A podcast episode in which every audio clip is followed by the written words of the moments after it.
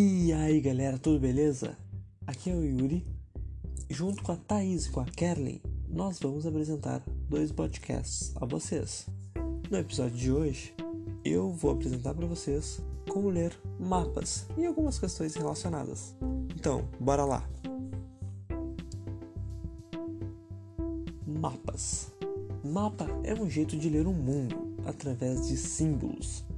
Nada mais é que um desenho que representa um lugar do espaço. A primeira informação que vamos ter é o título. Ele vai nos mostrar qual é o assunto. Então, pessoal, o outro ponto que consta em mapa é a legenda. Mas é o que é legenda em mapa.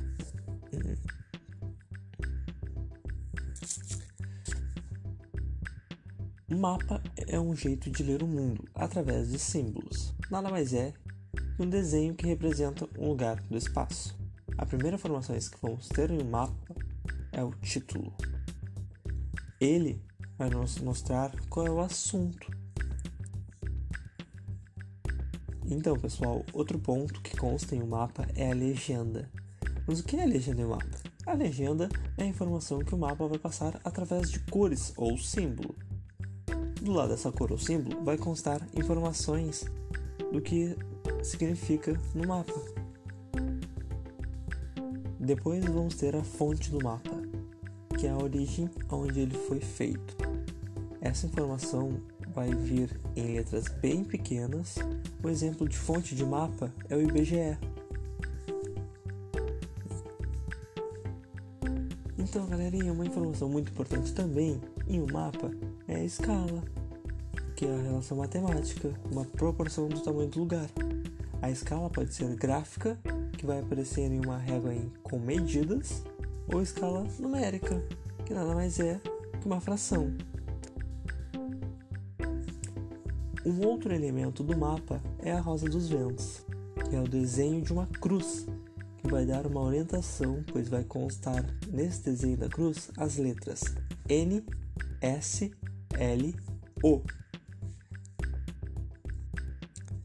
A letra N vai representar o norte, a letra S vai representar o sul, a letra L representará leste e a vogal O representa oeste. São os chamados pontos cardeais. Esses pontos cardeais muita gente vê no ensino fundamental. Saudades. Nem sempre no mapa vai constar essas quatro letras, né? Então, muitas vezes aparece a letra N ao invés da cruz, usando apenas o desenho de um triângulo. Mas então, galera, a escala geográfica.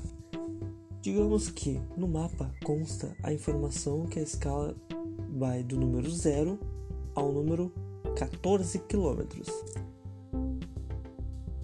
Pegamos uma régua e medimos qual é a distância do número 0 ao número 14. Digamos que achamos a medida em centímetro. Quer dizer que cada centímetro no mapa corresponde a 14 quilômetros na vida real. Já na escala numérica, vamos ter um número seguido de dois pontos e depois outro número, como se fosse uma conta de divisão. Esses dois pontos significa que está para. Algumas vezes, ao invés de ter dois pontos, vamos ter uma barra. Ou essa informação também pode vir através de uma fração. O primeiro número sempre vai ser referente ao mapa. O segundo número vai ser referente à realidade, ou seja, o segundo número vai, vai nos mostrar quantas vezes aquela realidade foi produzida. Deixa eu dar um exemplo para vocês. Se um mapa tem uma fração e o número de cima for 1 e o número de baixo 200 mil, significa que aquela realidade foi diminuída 200 mil vezes. Para fazer a conta dessa escala, é só pegar o primeiro número e multiplicar pelo segundo número. O valor dessa conta vai ser em centímetros. Porém, na maioria das vezes se pede a resposta em quilômetro. Então temos que fazer a conversão de centímetro para quilômetros. Outra informação também de alguns mapas são as linhas. As linhas horizontais, chamadas de meridianos, e as linhas verticais, chamadas de paralelos. Essas linhas, quando se cruzam no mapa, formam ângulos de 90 graus.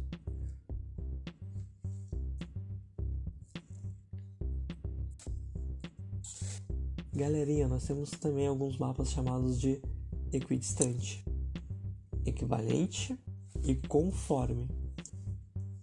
Então, bora falar do mapa equidistante. Vai preservar distâncias. Mapa equivalente vai representar áreas. E o um mapa conforme vai representar conforme as formas.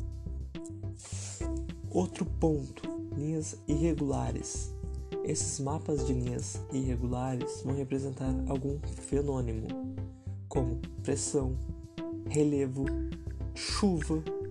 Essas linhas são chamadas de isolinhas. Que fofa, né? Isolinhas. Mas nós temos nomes difíceis também na né? geografia, nós temos.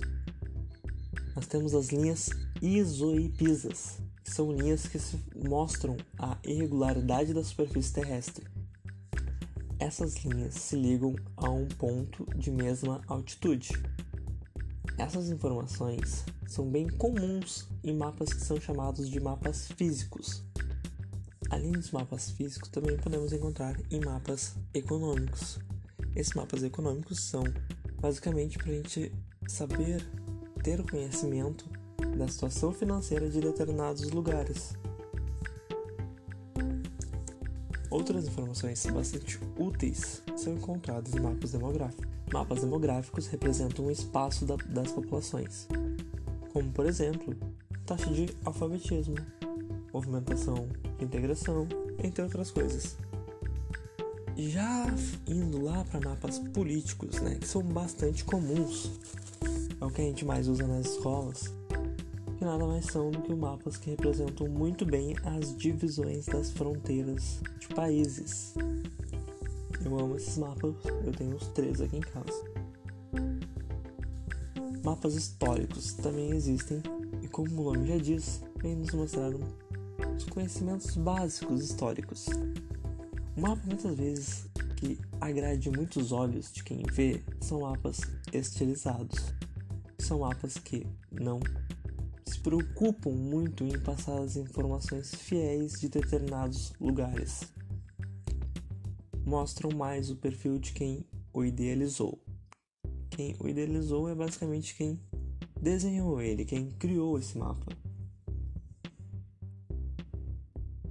Gostaria de agradecer a todos. Até o próximo episódio, que será com a Thaís e com a Carly. Abração!